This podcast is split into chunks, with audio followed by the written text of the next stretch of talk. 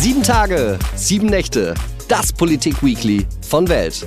Das bedeutet ein Politiker, eine Woche Politik, Tag und Nacht im Schnelldurchlauf. Mit mir, Frederik Helmut Johannes Schwilden.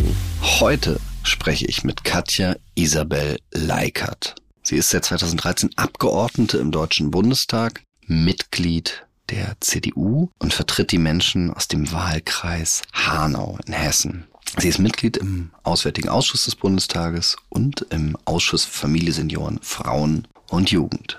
Herzlich willkommen, Katja Leikert. Vielen Dank. Hallo. Am Anfang ähm, stelle ich ja immer sehr unseriöse Fragen, damit wir so reinkommen. Und damit fange ich jetzt an. War Peter Feldmann, der Frankfurter Bürgermeister, wirklich der peinlichste Politiker, den Sie jemals in Ihrem Leben gesehen haben? Absolut führend, was Peinlichkeit angeht, das muss man schon sagen.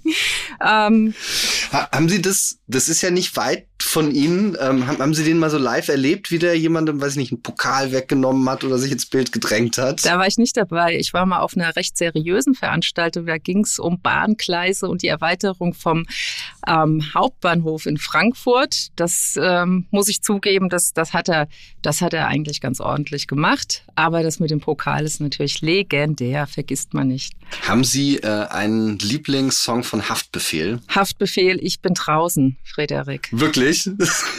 ja. Nie gehört? Nein. Einer der größten lebenden ich, Frankfurter Dichter. Das gibt's doch gar nicht, dass ich den nicht kenne. Ich dachte, es sei Goethe. Nee, also Haftbefehl, das ist so ein, der heißt eigentlich, also anders. Also sein Künstlername ist Haftbefehl und der ist wirklich einer der krassesten deutschen Rapper und schon ganz, ganz lange und sehr, sehr erfolgreich. Absolute Wissenslücke. Ja. Sind ja. Sie, äh, bist du von Anne Imhoff im Techno-Club Robert Johnson auch damals an der Tür immer abgelehnt worden? Robert Johnson. Also, ich bin ein bisschen älter älter, ja. Da gab es ja. noch nebendran was. Jetzt muss ich selbst mal überlegen, wie das noch hieß, auch in Offenbach. Ähm, aber Robert Johnson, ich kenne es wenigstens noch, ja. Mhm. Genau. Was, was, hast du für Musik gehört oder was hast, wie hast du deine Jugendkindheit äh, so verbracht? Was hat dich da interessiert? Ja, also wir haben ja noch richtige Musik gehört und kein K-Pop, ja. so, so richtige Musik, ja, das war ja für uns damals Nirvana, so und dann aber natürlich klar Frankfurter Raum in jedem Fall House Techno auch so, genau wilde Mischung. Fantastisch, das hört sich, ähm, das hört sich gut an. Und jetzt kommen wir schon zu den ernsten Themen des Lebens, obwohl ich auch viel lieber natürlich nur über Nirvana äh, und Techno weiterreden möchte. Aber das erste Thema der Woche, Panzer, ja, nein, vielleicht. Das ist ja jetzt entschieden. Wie guckst du auf diesen Entscheidungsprozess mit dieser Zeit und diesem Ergebnis, dass Olaf Scholz gesagt hat, wir können jetzt was liefern? Also das Ergebnis ist gut, der Prozess war zäh. Und ähm, am Ende zählt aber immer nur das Ergebnis. Und ich glaube, es ist jetzt auch wirklich gut, nachdem wir wirklich wochenlang uns mit der Thematik befasst haben. Und ähm, die ist ja bekannt von Seiten der CDU, CSU, zusammen auch mit ähm, einigen aus der Ampelkoalition, insbesondere Teilen der Grünen und Teilen auch der FDP, da wirklich ähm, Druck zu machen, was die Lieferungen angeht und nicht, weil es irgendwie Spaß machen würde. Also das ist überhaupt keine schöne Situation und da gibt es auch keinen Schönheitspreis zu gewinnen und es macht auch alles keine Freude. Ähm, vor allem auch vor dem Hintergrund natürlich ähm, dessen, dass auch die Bevölkerung sehr skeptisch ist. Das muss man ja wirklich sagen. Aber die Situation ist so ernsthaft, die sicherheitspolitische Lage aus meiner Sicht so eindeutig, ähm, dass wir ja, den Bitten der ukrainischen Regierung nach mehr Unterstützung für ihren Verteidigungskampf nachkommen müssen. Und das war jetzt wirklich ähm, auf den letzten Drücker, muss man sagen. Olaf Scholz, und das habe ich selber ja auch, also habe ich auch schon geschrieben, dieses, also das, wie, wie lange das alles dauert und sich nicht entscheiden wollen und so weiter. Das ist ja das, was ankommt. Jetzt hat aber Joe Biden, der amerikanische Präsident, hat sich dezidiert bei Olaf Scholz nochmal bedankt, hat gesagt, Germany has stepped up. Ist es, wie soll ich das sagen? Ist es, glaubst du, dass das wirklich Zögern war oder ist es einfach, es, man muss halt so lange in internationalen Sachen hin und her verhandeln, dass das vielleicht von außen so aussieht, aber eigentlich ganz anders ist? Das ist eine total gute Frage und man kriegt ja wirklich von Olaf Scholz, das, der pflegt ja wirklich eine sehr minimalistische Kommunikation. Man wird Also das, das werden wahrscheinlich wirklich nur Historiker rausfinden können. Ich weiß es, es gibt keine gute, er gibt ja auch keine Antwort darauf, was da wirklich die Beweggründe waren. Er gibt nach vorne hin ähm, irgendwie zu verstehen, als hätte er den Prozess geführt und ähm, jetzt die Amerikaner mit ins Boot bekommen. Ich meine, umgekehrt ähm, ist ja die Sachlage. Die Amerikaner haben von Anfang an eine ganz klare Rhetorik gehabt, haben von Anfang an eine große Bereitschaft gehabt, dort reinzugehen, wirklich mit viel Material und Geld. Und ähm, ja, und haben gehofft, dass Europa ja, stärker auch vorankommt und vor allem, dass Deutschland führt. Wir sind die drittstärkste Volkswirtschaft der Welt. Ich glaube, vielen Leuten ist gar nicht bewusst, wie groß unser Gewicht ist und wie groß damit auch die Verantwortung ist, ähm, auch wirklich diese Führung zu übernehmen. Und das ist was, wo wir wirklich endlich reinwachsen müssen. Du hast, und da will ich gleich auch nochmal drüber reden, zwei Sachen finde ich ganz interessant in deinem Leben. Einmal deine Promotion, die US-Sicherheitspolitik gegenüber Iran und Nordkorea und zum anderen, dass du ähm, an einer Militärschule mal gearbeitet hast. Und das sind ja beides, also ich sag mal, sehr, sehr, sehr harte Themen, Sicherheitspolitik, Militärschule. Wie hat es dich dahin gezogen? Also ich gehe mal davon aus, dass dich diese Dinge ja interessieren, sonst hättest du die ja nicht gemacht. So, wo, woher kommt das? Naja gut, also sagen wir mit der Military School in, in England war das so, das war unsere Partnerschule einfach von meinem katholischen ah, okay. Gymnasium ja. in Hessen. Und ähm, ja, und aber, äh, also gut, also entweder man ist politisch oder nicht. Mich hat es schon immer interessiert und ich habe mich immer schon mit den Zusammenhängen beschäftigt und habe es ja dann auch studiert. Und wie gesagt, du hast ja gesagt, auch sogar promoviert über das Thema Sicherheitspolitik. Auch interessant, dass sich die Sicherheitslage mit Iran bis heute nicht geändert hat, muss man ja wirklich mal sagen. Manche Sachen überdauern ja dann doch ganz schön lang. Und äh, von daher ist natürlich ja, meine Wahrnehmung, auch was Sicherheit angeht, die ist jetzt keine besonders romantische, sondern wir sind in der Situation, da kann man auch mit Diplomatie wenig bewegen. Ich weiß noch, Annalena Baerbock, ähm, die ich wirklich gut finde. Ich finde, sie, sie füllt ihr Amt sehr, sehr gut aus. Sie hat ja wirklich alles versucht, auch mit Lavrov. Also jeder weiß noch, wie sie da verhandelt hat und ähm, ja und Putin diese Mätzchen, die er gemacht hat an dem langen Tisch, ähm, so Pseudosituationen hergestellt zum Verhandeln, nie richtig bereit. Also wer, wer denkt, dass man diesen Krieg lösen kann, indem man auf die Verhandlungsbereitschaft von Putin setzt, also das ist illusorisch, leider, leider, leider. Wie findest du das, wenn äh, man Sarah Wagenknecht, die eine andere Position hat als du, ähm, wenn man die eine widerliche Hexe nennt? Deswegen. Naja, das ist ja alles Quatsch. Also Sarah Wagenknecht nimmt ihre Position ein. Wir sind in der Demokratie, da braucht man sich nicht gegenseitig beschimpfen ja. Hast du das, weil das, das finde ich, also das ist mir in der Corona-Zeit in Fragen von, wie gehen wir damit um, jetzt aber auch in dieser, in dieser Kriegsfrage, ob wir sagen, sollen wir da Waffen liefern? Ja, nein, wie, wie du das gesagt hast, also in der Demokratie muss es mehrere Antwortmöglichkeiten darauf geben können, sonst können wir uns das ja sparen. Aber hast du das auch oder beobachtest du das auch, dass man sich viel krasser angeht, weil jemand anders eine andere Position hat? Das kann schon sein. Ich kann nur sagen, jetzt gerade äh, bei dem Thema Krieg und Frieden da ist eine große Ernsthaftigkeit bei allen. Also wenn man sich anschaut bei uns, Friedrich Merz hat sich ja im Prinzip auch Zeit gelassen von der Beantwortung der Forderung von Zelensky. Jeder hat ja auch da gesagt, wann ja, fährt er auch mal da nach Kiew. Am Anfang ging es ja um diese Symbole auch, ne? Wer reist dahin? Und dann ging es ja um die Frage, wer unterstützt jetzt auch die Forderung nach Waffen? Da hat ja also ich meine, da gab es ja auf allen Seiten auch eine Zurückhaltung, was, was ja auch irgendwie gut ist. Und ja, wir haben ja auch einfach unsere ähm, Geschichte und alles, was mit damit dranhängt. Ähm, ja, aber wenn man sich, wenn man sich den Kriegsverlauf anguckt, ähm, Russland hat gedacht, sie können Kiew überrennen innerhalb von ein paar Stunden, Tagen, Wochen. Ähm, das war alles nicht so. Die Ukrainer haben zurückgekämpft und es ist einfach richtig, diesen völkerrechtswidrigen Angriff, das ist die Aggression, die von Russland ausgeht, ähm, sich nie so umdrehen zu lassen, dass man sagt, wir sind jetzt diejenigen, die irgendwie durch irgendwelche Waffen, die hingeschickt werden, um zu verteidigen, dass wir jetzt diejenigen sind, die eskalieren würden. Ich meine, da ist ja auch was in den Diskurs reingekommen, was es komplett verdreht. Ne? Wenn du, was du vorhin gesagt hast, dieses was Putin da macht, Lavrov und, und wie Annalena Baerbock versucht hat, damit verhandeln, was zu machen, dass diese mit, mit diesen Menschen nicht verhandeln kann, weil, und das sehe ich auch so ein bisschen, ich glaube, dass ja unsere Vorstellung von Rationalität, von Argument oder ich glaube auch, dass die da nicht funktioniert.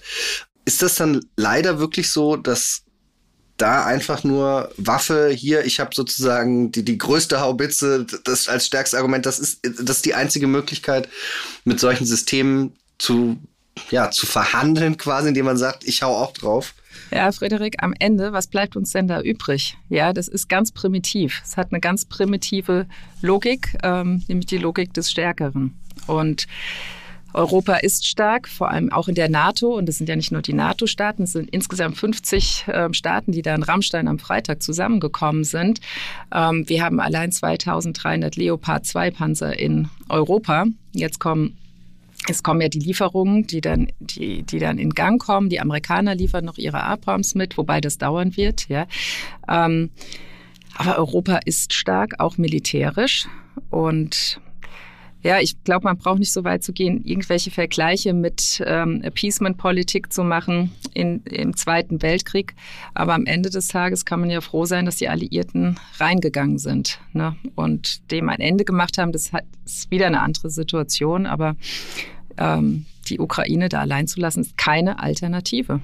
Glaubst du, dass die Erfahrung, die wir jetzt haben im, im Umgang mit so jemandem wie Wladimir Putin, der einen absurdes Konzept eines imperialistischen Krieges, also ich fahre jetzt wohin und hole mir Land, dass diese Erfahrung, dass das wieder passieren kann, sollte das den Umgang demokratischer Regierungen mit solchen Staaten verändern? Also, weil eine Zeit lang saß Wladimir Putin ja auch wieder an, an allen Tischen, wurde eingeladen und zwar auch von, von jeglichen Parteien. Also der hat äh, mit, mit Gerhard Schröder Hände geschüttelt, mit Markus Söder, mit, also so, äh, findest du, da, da muss man drüber nachdenken, dass man nicht demokratische Systeme stärker spüren lässt?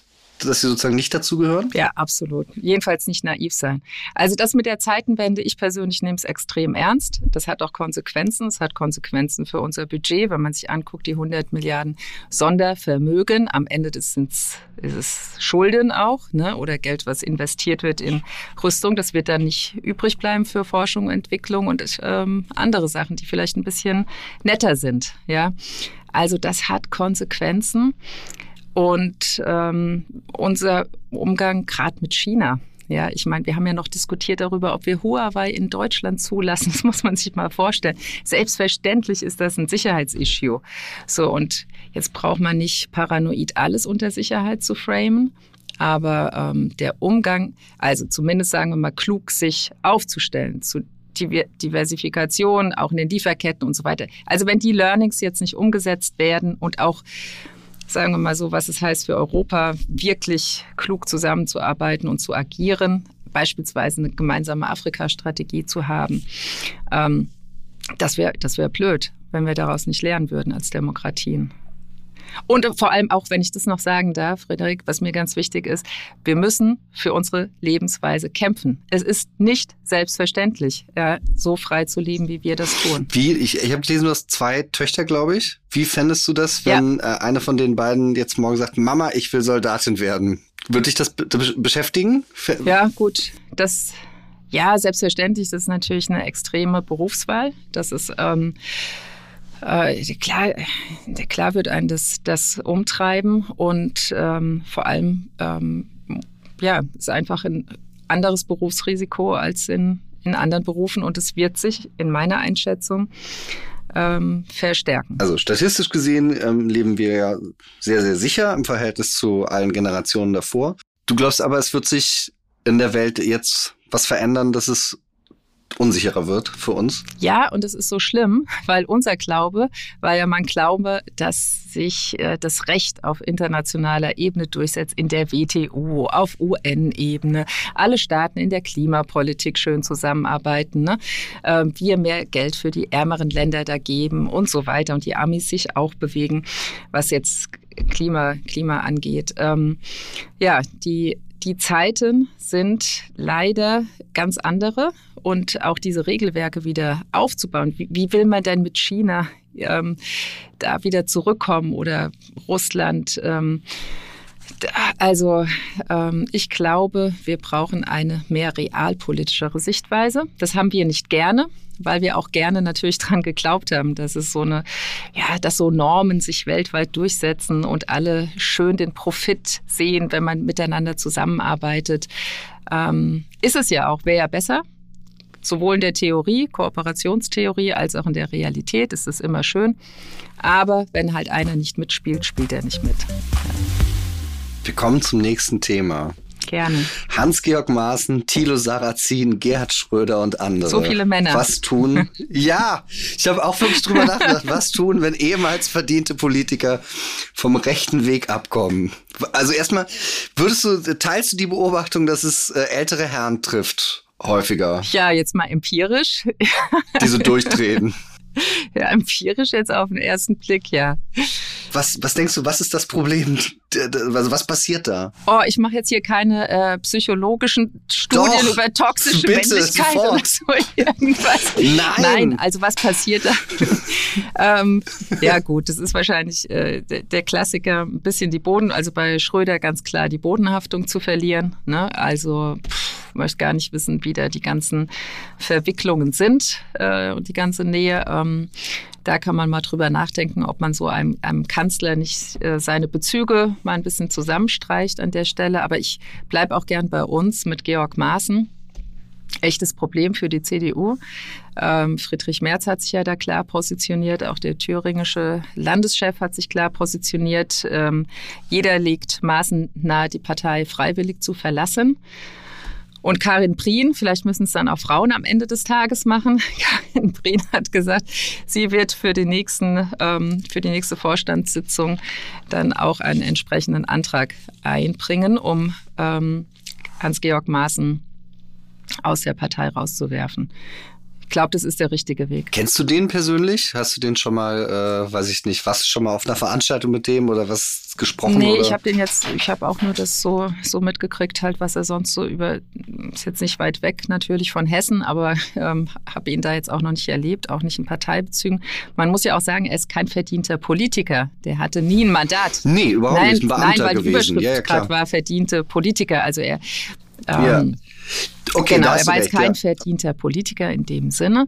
Ähm, aber klar, wird er, er ist CDU-Mitglied. So, und ähm, wir, was wir nicht brauchen in der Partei, sind natürlich, wir brauchen keine Antisemiten, wir brauchen keine Verschwörungstheoretiker, wir brauchen keine Rassisten. Also das ist definitiv nicht, ähm, was, was wir in der CDU gut finden. Glaubst du, das hat was mit schwindender Bedeutung zu tun? Also im Sinne von, da äh, ist jetzt jemand, oh, ich war mal Verfassungsschutzpräsident und dann haut er immer einen krasseren raus. Also ich habe das im Journalismus, ich muss ich nämlich auch dran denken, weil du gesagt hast, jetzt gehen wir mal zur CDU zu uns selber und ich musste da auch an einen ehemaligen Kollegen Matthias Matusek denken, ja, der war ja beim Spiegel Kulturchef ganz lange, dann ist er zu uns gekommen, ist ja auch rausgeschmissen worden und ich weiß nicht wie viel später, aber ein Jahr später stand er halt in Hamburg auf dem Bierkasten und hat Widerstand gerufen. Ne? Und da habe ich auch so gedacht, da, da, das muss irgendwie dieses Bedürfnis sein, immer noch einen draufzulegen und dann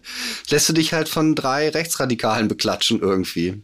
Ja, klar, die geben dir die Plattform. Ne? Dann hast du halt nur noch so eine Nische und dann merkst du, dass da Resonanz kommt. Also ich bin ja keine Psychologin, aber ich würde es auch mal, ich würde es auch mal so deuten, wie du es gerade gesagt hast, ja. Ist, ist das denn so, also als, als Politikerin ziehst du Selbstwertgefühl auch aus medialer Präsenz? Also das ist klar, jede Form von Öffentlichkeit gehört auch zu dem Berufsbild dazu.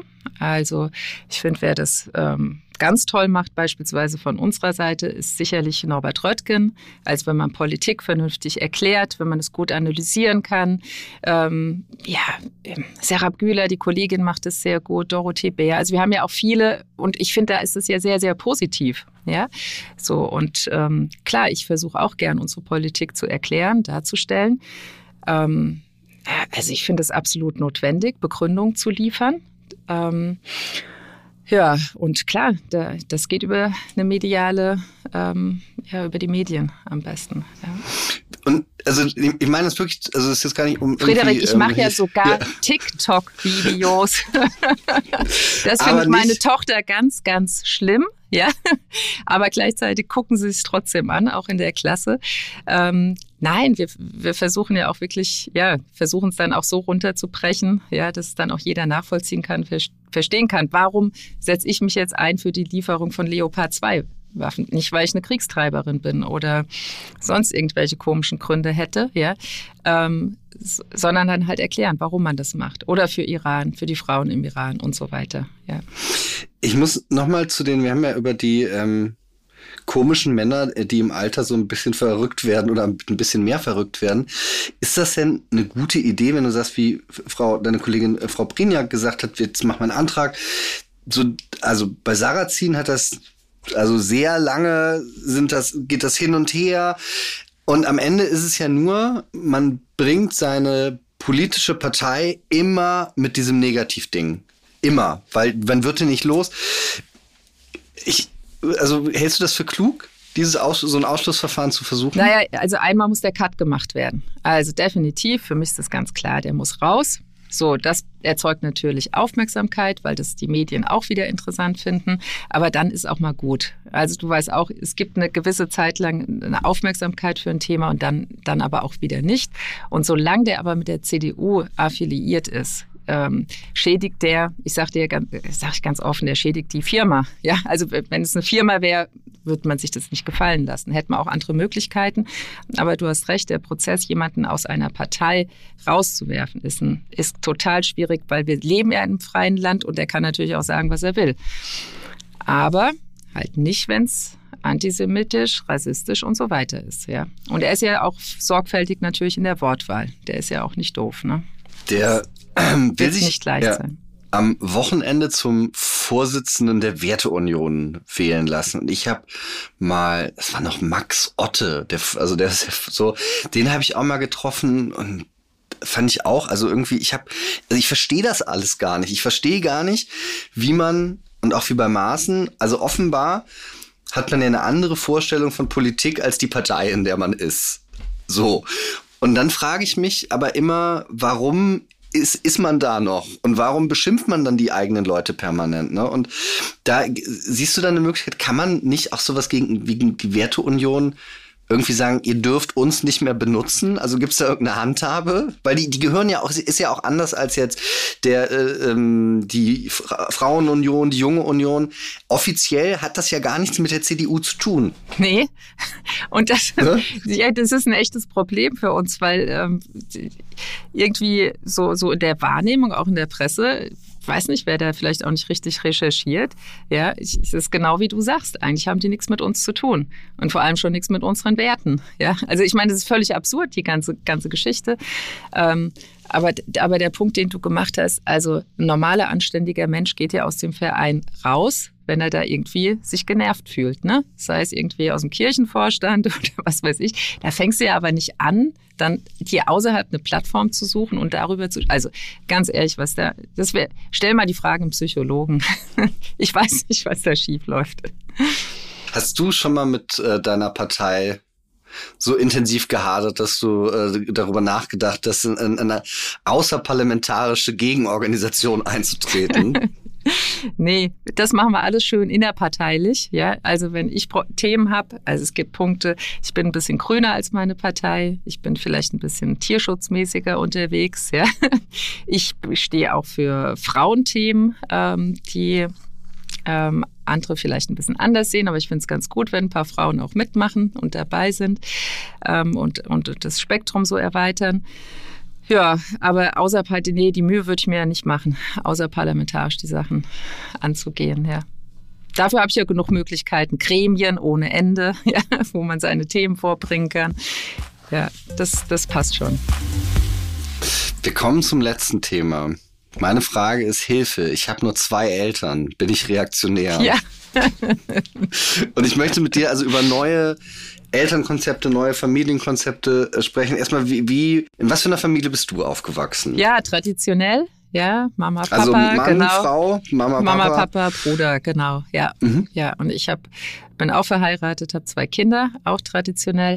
Aber ich muss ganz ehrlich sagen, ähm, was immer so, so traditionell ist, ja, wenn es bei anderen anderen anders ist oder wie auch immer. Also ich bin grundsätzlich, was gesellschaftliche Themen angeht, sehr liberal.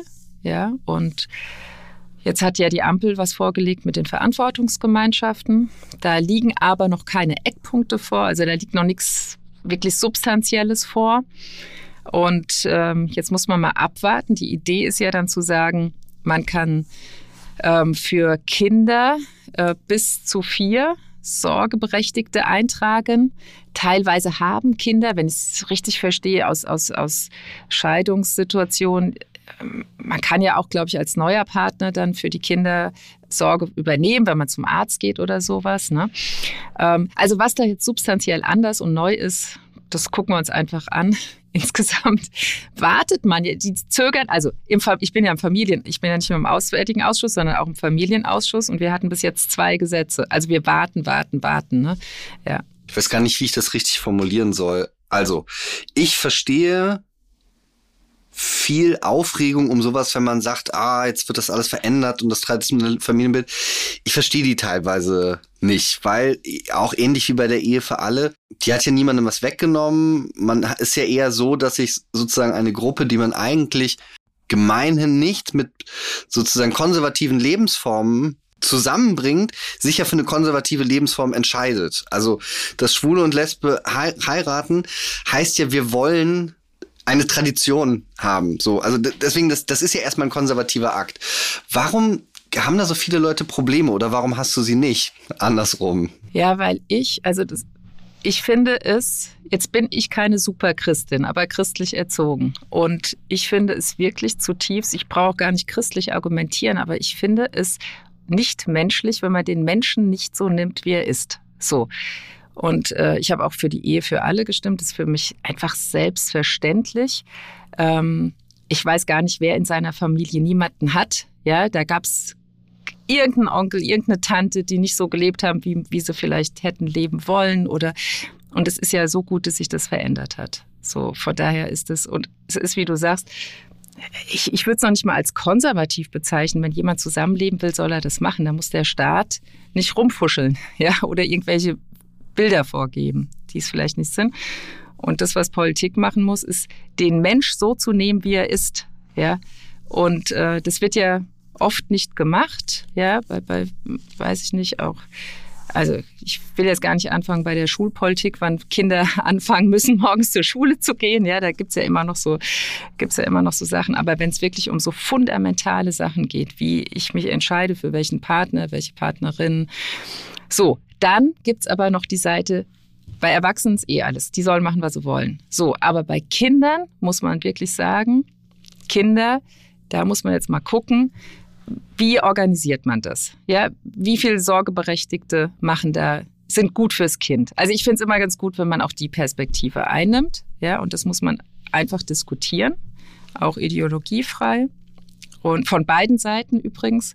Ich erlebte auch viele von der Ampel so, alles geht, alles ist, alles ist locker, alles ist irgendwie, weiß ich nicht. Und jeder, der denkt, es braucht ein paar Boundaries, ist gleich irgendwie reaktionär. Das ist auch Quatsch. Weil wer auch konservativ ist, sind übrigens Kinder in, in ihrem, die können nicht an zehn Orten wohnen. Die können nicht, das ist auch nicht beliebig, ja, alles. So, die, die brauchen auch ganz feste Rituale, Sachen, Stabilität. Also es gibt so Grundsachen, die kleine Kinder auch einfach brauchen. Ne?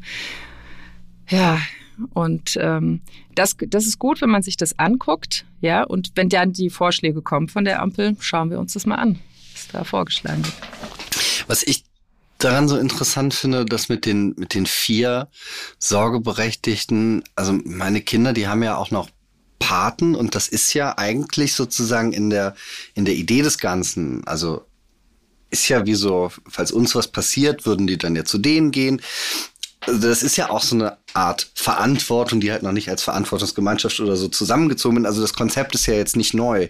Und wenn man sich ähm, anguckt, wie Kinder früher ja groß gezogen worden sind, also in einem viel engeren Verhältnis mit den Großeltern, wo die vielleicht alle noch in einem Haus gewohnt haben, da gab es das eigentlich schon.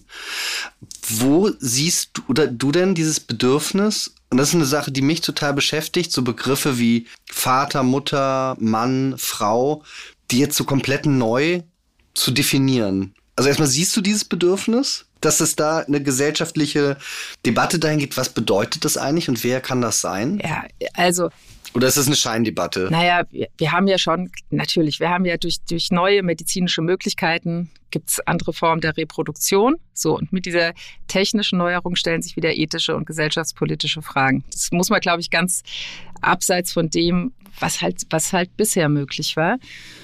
Ja, und ähm, da ist die Frage, was, ähm, ja, was ist dann fürs Kind? Was, was wollte man denn selbst, wenn man Kind ist? Bis wohin geht's, bis wohin hätte man es vielleicht echt wirklich schwierig gefunden, ja, und, und problematisch. Wir haben ja noch, wenn man sich das anguckt, bei den, also die minderjährigen Kinder wohnen bei uns zu 71 Prozent in Ehen. Ob das jetzt schon wieder vielleicht die zweite Ehe ist oder so, aber es gibt da anscheinend das Bedürfnis, ja, dass wenn man selbst kleine Kinder hat, dass man versucht, die Sachen zusammenzuhalten. Und ähm, je, also ich finde es nur problematisch, wenn, wenn Protagonisten von der Ampel kommen. Man hat so das Gefühl, die große Dekonstruktion von allem ist jetzt die große Befreiung von, so, und dann sage ich immer, von was befreit ihr euch hier eigentlich? Ja, also ich meine, in der Regel sucht, wird man nicht verheiratet in Deutschland, man sucht sich äh, den Partner aus und ja, und bei gleichgeschlechtlichen Paaren ist es ja noch diese Frage der Adoption. Ja, da, das muss man sich auch mal angucken. Also in der sagen wir mal, Ehe zwischen Mann und Frau muss man ja als Mann nicht das Kind adoptieren dann, aber als Frau muss man das Kind adoptieren, dass sie eine Frau dann auf die Welt bringt. Ähm, aber es hat halt rechtliche Hintergründe, weil das Kind halt einen biologischen Vater noch hat. Ja, also das, das ist, das kann man aber auch nicht abstreiten. Ja, und da gibt's dann auch psychologische Themen für solche Kinder, ne, die dann irgendwie dann vielleicht Herkunftsfragen, erbrechtliche Fragen und so weiter wir leben ja alle nicht im luftleeren Raum. Ja. Das ist nämlich, das finde ich tatsächlich auch bei allem, ich sag mal, bei allem Verständnis, das ich für Menschen habe, die anders sind als ich und Bedürfnisse haben, da bin ich natürlich, ich bin natürlich empathisch. Gleichzeitig aber, wie du sagst, es gibt halt diesen rechtlichen Rahmen, in den ja all unser Handeln, und das ist ja Politik, dass das sozusagen sicher ist, dass das eine, eine feste Kategorie hat. Ne? Und da sehe ich das auch, dass irgendwie die, die, wie du sagst, durch die Dekonstruktion hat ja am Ende gar nichts mehr eine Bedeutung. Also es muss ja am Ende die Begriffe geben, die etwas bedeuten. Und das finde ich tatsächlich auch total schwierig.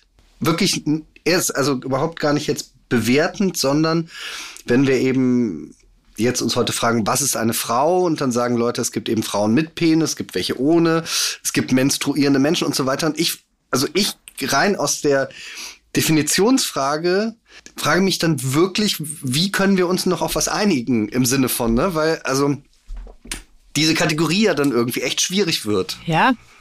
Also, sag, sagen wir so, für, äh, ich, ich finde diese LGBTQI-Plus-Debatte, das ist gut, dass es die gibt und so weiter. Alles gut. Ich finde es nur fair, wirklich, ähm, wenn, wenn, wie gesagt, sobald Kinder dazukommen, ist das eine andere Rechnung. Ja, also Erwachsene ist einfach eine andere Sache. Und wenn man sich ja auch anguckt, wie Kinder sich auch verhalten, auch in Trennungssituationen, ja, Kinder wollen eigentlich auch, das brauchen die auch für ihre Stabilität. Ne? Eigentlich haben die es ganz gerne, wenn es so ein bisschen sagen wir so, wenn Erwachsene um sie herum sind, die ihre psychologischen Bedürfnisse nach dieser nach der Zuwendung, Stabilität, wer die gibt. Ich sage jetzt gar nicht, dass Mama und Papa da das äh, schlechter oder besser machen als Mama und Mama oder Papa und Papa, ja, oder äh, also wer sich gut um Kinder kümmert, alles, alles gut. Ähm, ja, aber es ist nicht alles immer komplett beliebig und noch ein Elternteil mehr und noch jemand, der Sorge trägt und da ist noch jemand, ja. Pff, weiß nicht, ob das jetzt so, ja, ob das jetzt so modern ist. Ja, ist das jetzt so modern? Ist das jetzt so, äh, was sagen sie immer, fortschrittlich? Ja, I don't know. Ja. Ist, hältst du den besonderen Schutz der Ehe im Gesetz, hältst du den für ich meine jetzt nicht persönlich, sondern also ich finde find den natürlich auch gut, aber sozusagen hältst du den für rechtlich in unseren Standards, in denen wir heute leben, für angemessen? Ja, das ist schon, ist ja auch, ähm, sagen wir mal so, wenn Menschen in der Form Verantwortung übernehmen. Also wenn ich jetzt morgen nicht in den Bundestag gewählt werde, übernimmt ja mein Mann auch. Ich weiß, ich kann da weiter wohnen. Also im besten Fall darf ich da weiter wohnen. Und ich krieg was zu essen und vielleicht auch noch zu Kleidung, ein bisschen Zahnpasta. Ähm, so, und das ist natürlich schon ganz, also dieser Zusammenhalt, das ist ja schon fast auch rührend, dass es das alles so, dass die Menschen auch so danach streben. Die meisten, die sind, wollen ja Partner, Partnerschaften. Auch die Jungen, diese Shell-Studie zeigt es immer wieder, ne, so als Idealbild und ich weiß es ja auch von Singles im Umfeld, was suchen sie denn? In der Regel suchen sie jemanden, ja, so. Und das ist schon gut, wenn der Staat ähm, da nochmal sagt, ja, das ist uns was wert. Ja, Umge ich, ich glaube, das ist auch wirklich, wie gesagt, finanziell. Ich weiß gar nicht, ob es mal jemand ausgerechnet hat. Ich könnte, ich könnte mir sogar vorstellen, neben den Privilegien, den Steuerprivilegien, ist am Ende vielleicht doch eine Gewinnsituation auch volkswirtschaftlich. Ich kenne den Footprint nicht von Ehen. I don't know. War das, ähm, also als ich geheiratet habe, haben die Leute gedacht, das ist irgendwie ein Witz. Also weil mich immer alle aber auch eigentlich für schwul halten. Und dann haben die gedacht, das ist irgendwie so ein, weiß ich nicht. Also die haben das gar nicht, und dann fand ich das auch im Freundeskreis so lustig, weil viele Leute gesagt haben, so, wieso denn heiraten? Das ist ja jetzt irgendwie. Wahnsinn. Reaktionär haben sie nicht gesagt, aber so. Warst du so jung, irgendwie. oder? Äh, ja, also 27 fand ich jetzt, also ich fand es nicht jung. Ja. Aber war das bei dir, also war das bei dir auch so, dass man so gesagt hat, so, oder war eh klar, dass das ist sozusagen bei dir eingepreist, das konservative äh, Eheversprechen? Ja, das ist, ja, das war schon so meine Vorstellung auch, ne? Ja, genau, ja. Sagt Katja Leikert. Und ich muss sagen, es war der schönste Tag in meinem Leben. Danke, Frieda. Danke, dass du da warst. Danke gleichfalls. So, das war sieben Tage, sieben Nächte mit Katja Leikert von der CDU. Wie immer war es natürlich der schönste Tag in meinem Leben. Noch schöner wird er, aber wenn Sie mir Anregungen, Wünsche oder auch mal eine gute alte Beschimpfung an audio.welt.de schicken, einfach mal Frederik Schwilden ist doof. Fände ich super, weil habe ich lange nicht bekommen. Und ein bisschen, muss ich sagen, fehlt mir das auch. Nächste Woche, das kann ich jetzt schon sagen, wird eine historische Folge. Warum? Verrate ich noch nicht, aber schalten Sie auf jeden Fall ein. Sie werden dabei sein, wenn Geschichte in sieben Tage, sieben Nächte geschrieben wird.